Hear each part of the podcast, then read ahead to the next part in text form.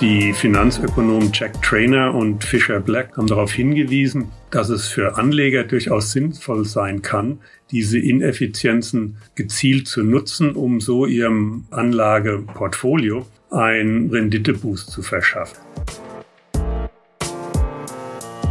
Hallo und willkommen zur neuen Episode im Scalable Capital Podcast. Wer mit ETFs investiert, der setzt letztlich auf die Effizienz des Markts. Er versucht nicht durch Auswahl von einzelnen Titeln den Markt zu schlagen, sondern nutzt Instrumente, die passiv einem Index folgen. Ob die Finanzmärkte aber tatsächlich beziehungsweise jederzeit effizient sind, daran scheiden sich die Geister. Einerseits belegen Studien ja regelmäßig, dass aktive Fondsmanager auf Dauer nicht besser als ihre Benchmark abschneiden. Und andererseits kennen wir alle Warren Buffett, der es mit seiner Anlagestrategie der gezielten Aktienauswahl zu einem Milliardenvermögen gebracht hat und sagt, ich wäre ein Penner auf der Straße mit einer Blechtasse, wenn die Märkte immer effizient wären. Vielleicht liegt ja die Wahrheit irgendwo in der Mitte und so gibt es auch viele Privatanleger, die passives Investieren mit aktivem Anlegen kombinieren. Und eine Möglichkeit, das zu tun, ist das sogenannte Core Satellite Investing. Darum soll es heute gehen. Was ist Core Satellite Investing? Lohnt es sich und vor allem, wie setzen Anleger dieses Modell um? Mein Gesprächspartner zu dem Thema ist Stefan Mitnick, Mitgründer von Scalable Capital. Stefan, hallo und schön, dass du mal wieder zu uns in den Podcast gekommen bist. Ja, Nico, freue mich auch, dass ich wieder mal dabei bin. Aus dem Namen der Anlagestrategie Core Satellite Investing lässt sich ja schon grob ablesen, was sie auszeichnet. Ja, man teilt das eigene Portfolio eigentlich in zwei Teile auf. In der Mitte gibt's den Kern und darum eine individuelle Auswahl von Satelliten. Woher kommt denn diese Idee und was zeichnet dieses Konzept aus? Ja, du hast in deiner Einleitung schon richtig beschrieben, dass hinter dem Konzept von Investments in Aktien-ETFs die Idee der effizienten Märkte steckt. Also genau genommen sprechen wir von Informationseffizienz. Das heißt, dass der Kurs einer Aktie eigentlich alle kursrelevanten Informationen reflektiert. Und das impliziert letztlich, dass ich als Anleger mit meinen Aktieninvestments auf Dauer nicht besser abschneiden sollte als der Rest der Investoren.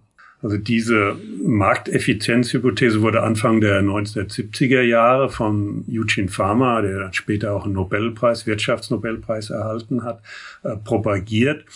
Und im Groben und Ganzen sollte das auch gelten, denn Marktteilnehmer verarbeiten also Informationen, ja, man kann sagen, schwarmintelligenzmäßig und setzen dann ihre Erkenntnisse in Form von Handelsaktivitäten, also in Form von Angebot und Nachfrage um, so dass alle relevante Informationen in die Kurse einfließen. Es kann aber trotzdem sein, dass es eben temporär zu Ineffizienzen kommt, weil Marktteilnehmer verarbeiten Informationen zum Beispiel erst mit zeitlicher Verzögerung oder sie fehlinterpretieren Informationen und korrigieren das nur mit einer gewissen Verzögerung, so dass es eben auch Zeiträume gibt, wo Markt Ineffizienzen bestehen. Und das haben bereits 1973 die Finanzökonomen Jack Trainer und Fisher Black haben darauf hingewiesen, dass es für Anleger durchaus sinnvoll sein kann, diese Ineffizienzen gezielt zu nutzen, um so ihrem Anlageportfolio einen Renditeboost zu verschaffen. Das heißt, neben einem breit gestreuten und möglichst auf Stabilität bedachten Großteil des, des Investments, dem sogenannten Kerninvestment, kann eben noch selektiv in Einzeltitel investiert werden, mit dem man eben zusätzlich noch erhoffte Rendite zu erwirtschaften. Gut, das klingt ja vom Grundsatz erstmal leicht verständlich. Wenn ich aber mir dann die Frage stelle, wie setze ich das dann um? Dann bleiben da eben erstmal Fragen. Die erste ist, was ist denn überhaupt ein ausreichend diversifizierter und wie du sagst, äh, stabiler Kern? Und nach welchen Kriterien wähle ich dann dem äh, hinzuzufügen die Satelliten aus? Ja, in der Tat, das klingt erstmal einfach. Die konkrete Umsetzung ist wie so oft nicht ganz so klar. Also beim Kerninvestment gibt es vielleicht schon eindeutigere Empfehlungen, also angemessen breit streuen und auch möglichst kostengünstig anlegen. Letztlich heißt angemessen halt, dass wirklich die Rendite-Risiko-Erwartungen, die man hat, dass die eben auch einhergehen mit dem, was man umsetzt in dem Kernportfolio. Aus Kostengründen, aber auch aus Diversifikationsgründen eignen sich ETFs besonders für das Kerninvestment.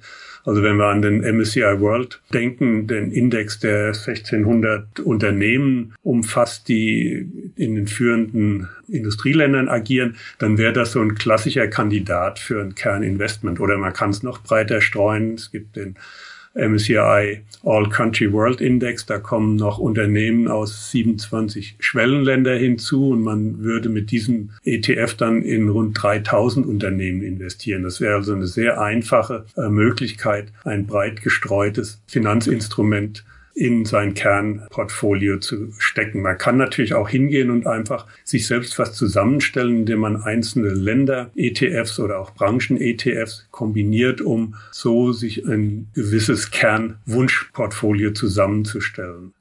Gegebenenfalls kann man aber auch noch Anleihen beimischen, Staats- oder passende Unternehmensanleihen beimischen um dadurch noch die Schwankungsfälligkeit des Depots zu reduzieren, weil Aktieninvestments, auch wenn sie breit gestreut sind, natürlich immer noch eine durchaus hohe Schwankungsanfälligkeit haben können. Bei der Wahl des Satelliteninvestments, da gibt es dann eigentlich weniger konkrete Empfehlungen, also wie da der Anleger vorgehen soll. Das unterscheidet sich eigentlich hauptsächlich danach, was für Präferenzen er da einfließen lassen will. Entscheidend ist aber erstmal, dass das Kernportfolio aufgestellt wird. Also das muss man erstmal auf die Reihe bekommen und erst wenn das steht, dann kann man sich eigentlich Gedanken machen um das Satellitenportfolio. Jetzt habe ich vorhin ja schon ganz kurz Warren Buffett mal erwähnt. Ein möglicher Ansatz für das Satellitenportfolio wäre ja, dass ich zusätzlich zu so einem breit gestreuten Kern aus ETFs, wie du sie beschrieben hast, so ein bisschen Value Investing betreibe. Ich suche mir unterbewertete Aktien und nehmen die als Satelliten hinzu. Wie würde ich denn das sinnvollerweise anstellen? Also das war eigentlich auch genau der ursprüngliche Gedanke, den die Herren Trainer und Black hatten, dass man sich im Satellitenportfolio auf unterbewertete Aktien konzentriert. Die Frage ist natürlich, wie, wie findet man die? Und das ist typischerweise eher so im Nebenwertebereich der Fall. Da sind also Aktien, die nicht von einer riesen Vielzahl von Analysten abgedeckt werden. Und man findet da vielleicht eben hier und da eine Perle. Aber man muss natürlich dann auch selbst eigenes Research betreiben und sich damit intensiver befassen. Und äh, wie man da vorgeht, also wenn es jetzt um Value Investing geht, dann geht man üblicherweise so vor, dass man gewisse Fundamentalkennzahlen von Unternehmen sich anschaut. Also klassisch wäre das Kurs-Gewinn-Verhältnis oder das Markt-zu-Buchwert-Verhältnis oder auch andere Kennzahlen. Und dass man dann eben entscheidet, aha, für diese Aktie ist der Kurs relativ zu den Gewinnen. Und hier muss man immer ein bisschen aufpassen, das sind typischerweise die Gewinnerwartungen, um die es geht. Dass also der Kurs vielleicht sehr niedrig ist relativ zu den Gewinnerwartungen. Und das heißt, die Aktie könnte im Vergleich zu anderen dann ein höheres Kurspotenzial haben. Aber ich habe es schon angedeutet, man muss da vielleicht durchaus vorsichtig sein. Ein günstiges Kursverhältnis kann auch deswegen zustande kommen, weil einfach die erwarteten Gewinne überschätzt werden. Also es ist nicht so, dass man da einfach sehr mechanisch vorgehen kann. Aber Value Investing wäre jetzt nur ein möglicher Ansatz, um eben so ein Satelliteninvestment zu konstruieren. Was wären denn weitere mögliche Ansätze und Kriterien? Ja, also es gibt natürlich immer so ein bisschen auch, muss man sagen, Modethemen oder Trendthemen, aber Schlagworte, die man öfters hört, sind zum Beispiel Impact Investment, dass ich ganz bestimmte Ziele unterstützen will mit meinem Investment. Dass ich also zum Beispiel besonders in Unternehmen investieren möchte, die positiv dazu beitragen, dass an der Klimawende gearbeitet wird oder in Unternehmen, die sich besonders im Fair Trade oder in der Entwicklungshilfe engagieren. Das heißt, ich will also eigentlich nicht nur Rendite erzielen, sondern ich will auch einen Impact erreichen, der eben über das rein monetäre hinausgeht. Ein anderes Beispiel ist das sogenannte Factor Investment. Es gibt also gewisse Faktoren, Rendite, Risikotreiber, die besonders helfen können, vielleicht zusätzliche Rendite zu erwirtschaften. Also sowas wie Unternehmensgröße, das sogenannte Small Cap Unternehmen, also kleinere Unternehmen, oft jüngere, dynamisch wachsende Unternehmen, die vielleicht eine höhere, höheres Kurspotenzial haben als die großen etablierten Unternehmen. Es gibt sogenannten Momentum-Faktor, dass man einfach gewisse Trends nutzt, dass also Kurse die Tendenz haben, wir sagen in der Statistik positiv autokorreliert sind, sprich wenn der Kurs in diesem Monat ansteigt, ist die Wahrscheinlichkeit auch höher, dass er vielleicht im nächsten Monat ansteigt. Also dieses Momentum, dass dieses genutzt wird. Ein anderes, ähm, eine andere Vorgehensweise könnte sein, dass ich einfach gewisses Know-how habe und eine Einschätzung zur wirtschaftlichen Entwicklung von einzelnen Regionen oder Sektoren oder auch Unternehmen habe. Zum Beispiel, dass ich eben ganz bestimmte äh, Unternehmens- oder Geschäftsmodelle verfolgen, also die sich mit Nischenthemen befassen. Künstliche Intelligenz ist zurzeit so ein Thema oder Blockchain Technology, Cyber Security und ähnliches, so dass ich also mir thematisch was aussuche, wo ich glaube, dass in den nächsten Monaten, Jahren eben besonders eine positive Entwicklung in dieser Unternehmenslandschaft stattfindet.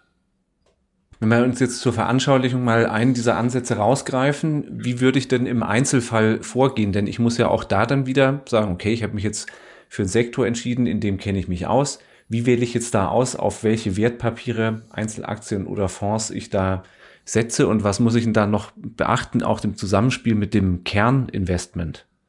Ja, also wenn ich glaube, zum Beispiel in ganz bestimmte Themen gute Einblicke zu haben, das könnten also Makrokenntnisse sein, sprich, dass ich über wirtschaftliche Entwicklung in Regionen oder in Branchen glaube, mich besonders gut auszukennen, dann kann ich entsprechend eben auch in Branchen oder Länder-ETFs oder regional fokussierte ETFs investieren. Zum Beispiel, wenn ich jetzt glaube, dass nach der Corona-Pandemie der Tourismussektor wieder ganz besonders anspringen wird, dann könnte ich also in einen entsprechenden ETF investieren oder mir auch eine repräsentative Selektion aus Einzelaktien aus dem Sektor zusammenstellen. Wenn ich jetzt glaube, Kenntnisse über ganz bestimmte Unternehmen zu haben und deren Potenzial gut einschätzen kann, dann gehe ich eben auch in diese Einzelwerte. Hier gilt es zu bedenken, habe ich wirklich mehr Einblick als der typische Investor oder insbesondere als institutionelle Investoren, die das also professionell betreiben. Da besteht durchaus die Gefahr, dass der Einzelne sich selbst überschätzt bei der ganzen Sache. Und man muss eben auch im Auge haben, wie du schon richtig äh, andeutest, wie steht dann dieses Satelliteninvestment im Verhältnis zu dem Kerninvestment? Wenn der Sektor, aus dem die Aktie kommt, schon relativ gut in dem Kerninvestment vertreten ist, dann kann es zu Klumpenrisiken kommen. Besonders attraktiv ist es eher, wenn Kerninvestment und das Satelliteninvestment möglichst gering miteinander korrelieren, dann wird eben entsprechend das Risiko zusätzlich noch reduziert hier. Vielleicht mache ich noch einen Hinweis vielleicht zu den äh, Anlegern, die so im Nachhaltigkeitsbereich engagiert sind, also auf ESG.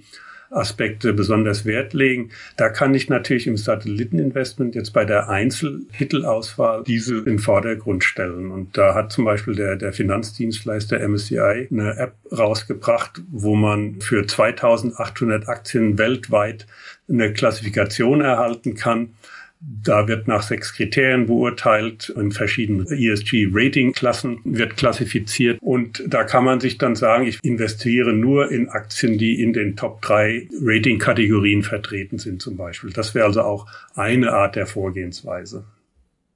Gut, insgesamt zeigen aber deine Ausführungen Core Satellite Investing, da bin ich eindeutig auf der sehr aktiven Seite der Anlagestile unterwegs und muss mir einige Vorüberlegungen machen, habe aber natürlich auch einen Gestaltungsspielraum. Das gilt jetzt nicht nur für die Auswahl, sondern auch für die Gewichtung. Wenn wir jetzt die Begriffe nehmen, Kern und Satellit, dann klingt es intuitiv erstmal danach, aha, der Kern macht auf jeden Fall den Schwerpunkt aus und die Satelliten sind im Vergleich eher klein ist aber jetzt eine sehr unkonkrete Einschätzung, hilft mir nicht weiter. Wie verteile ich denn sinnvollerweise zwischen Kern und Satelliten? Und gibt es darauf nur eine Antwort oder mehrere? Äh, letzteres ist da der Fall. Es gibt nicht die Antwort für die Frage, wie gewichte ich, sondern man muss das Gesamtinvestment im Auge haben. Ich habe ja letztlich ein Anlageziel, wo in der Regel meine Rendite- und Risikovorstellungen abgebildet sind. Und das muss ich durch mein Gesamtinvestment erreichen. Wie das jetzt sich aufteilt in Kern und Satellit ist nicht so ganz klar. Also man könnte zum Beispiel ganz konservativ vorgehen und sagen, dass mein Anlageziel will ich nur mit dem Kerninvestment erreichen oder zumindest mit hoher Wahrscheinlichkeit erreichen. Und das Satelliteninvestment soll eigentlich nur noch so ein Sahnehäubchen dazu liefern. Dann habe ich also in der Regel ein ganz breit aufgestelltes großes Kerninvestment und nur ein paar i-Tüpfelchen als Satellit. Das andere Extrem ist ein völlig entkerntes Gesamtinvestment. Man spricht hier von einem Donut-Portfolio. Man hat eigentlich nur Satelliten und die sind dann breit gestreut, so dass Rendite und Risiko trotzdem meinen Vorstellungen entspricht. Und es gibt durchaus Studien, die sowas unterstützen. Aber auch hier ist Vorsicht geboten. Also die Gefahr ist durchaus groß, dass man da so sich einen Gemischtwarenladen zusammenstellt und dann auch leicht den Überblick verliert bei der ganzen Sache. Also auch hier, man kann eigentlich nur sagen, kommt drauf an, was, wie du sagst, meine individuellen Anlageziele sind und wie ich die erreichen möchte und wie ich dementsprechend gewichte. Damit einmal zu gewichten ist es aber ja nicht getan. Ne? Wenn meine äh, Satelliten unterschiedlich äh, gut laufen oder wenn das Kerninvestment zum Beispiel viel stärker läuft als die Satelliten, dann ist ja die ursprüngliche Balance, die ich mir mal ausgedacht habe, nach einiger Zeit dahin. Und ähm, es kann auch ein Satellit verglühen, in Anführungszeichen, wenn ich da Einzelaktien drin habe und ein Unternehmen vom Markt geht, von der Börse oder insolvent geht, ich muss also regelmäßig das Portfolio rebalancen. Wie oft mache ich das und was muss ich da tun? Also hier muss man zwischen dem Kern- und Satelliteninvestment unterscheiden. Das Kerninvestment wird typischerweise schon per Definition mit, mit ruhiger Hand gesteuert. Das ist auch der Teil in, für den Fall, dass ich einen Sparplan habe. Das ist der Teil, in den auch die Sparplangelder fließen soll. Das heißt aber nicht, dass ich gar nichts machen soll. Also die ETF-Landschaft ist äußerst dynamisch. Also es kommen neue ETFs hinzu, neue Themen, neue Regionen werden da erschlossen.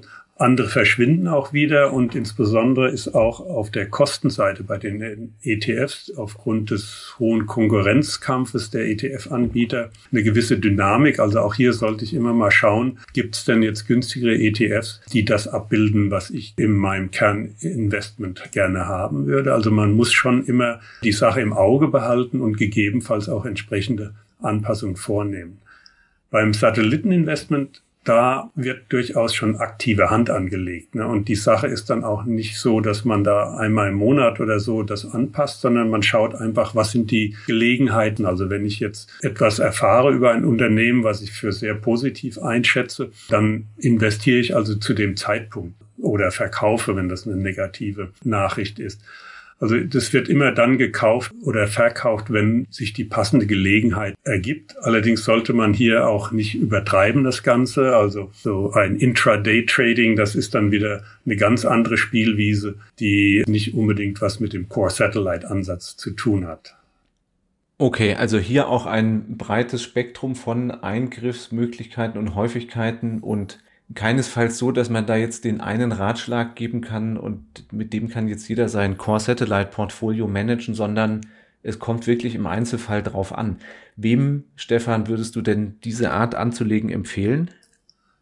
Also letztlich muss man bereit sein, sich mit der Materie zu befassen. Also man muss Lust haben, man muss Zeit haben und das nötige Know-how haben oder äh, gewillt sein, sich das Know-how auch anzuschaffen, wenn man es noch nicht hat.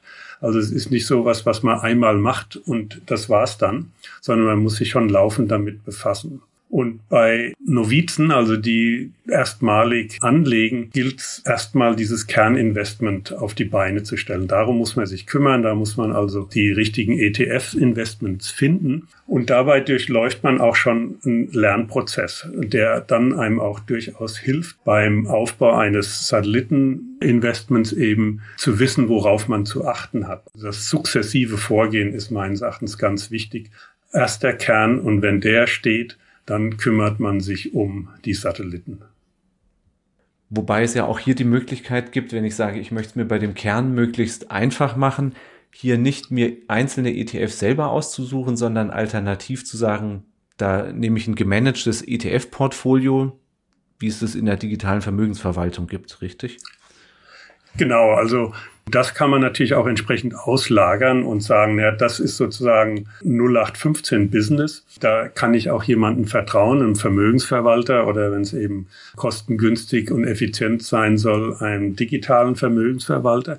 Und das hält mir dann auch so ein bisschen den Rücken frei. Ich kann mich dann mehr um mein Satelliteninvestment kümmern, kann also mehr Research betreiben, mehr lesen und insbesondere, wenn das etwas ist, was mir Spaß macht und nicht dieses langweilige Kernportfolio immer im Auge behalten und Monitoring zu betreiben. Ne? Das ist also wie, wenn man einen Garten zu Hause hat, ob man sich um die Blumen und Tierpflanzen kümmert und überlässt dann das Rasenmähen doch jemand anderen, der also das Langweilige übernimmt.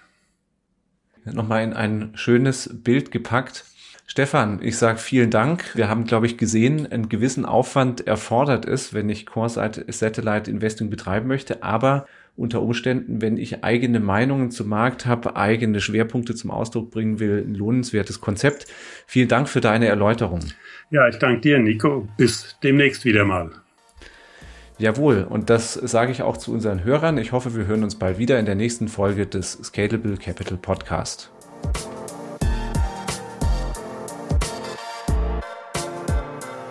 Scalable Capital Vermögensverwaltung GmbH erbringt keine Anlage-, Rechts- und/oder Steuerberatung.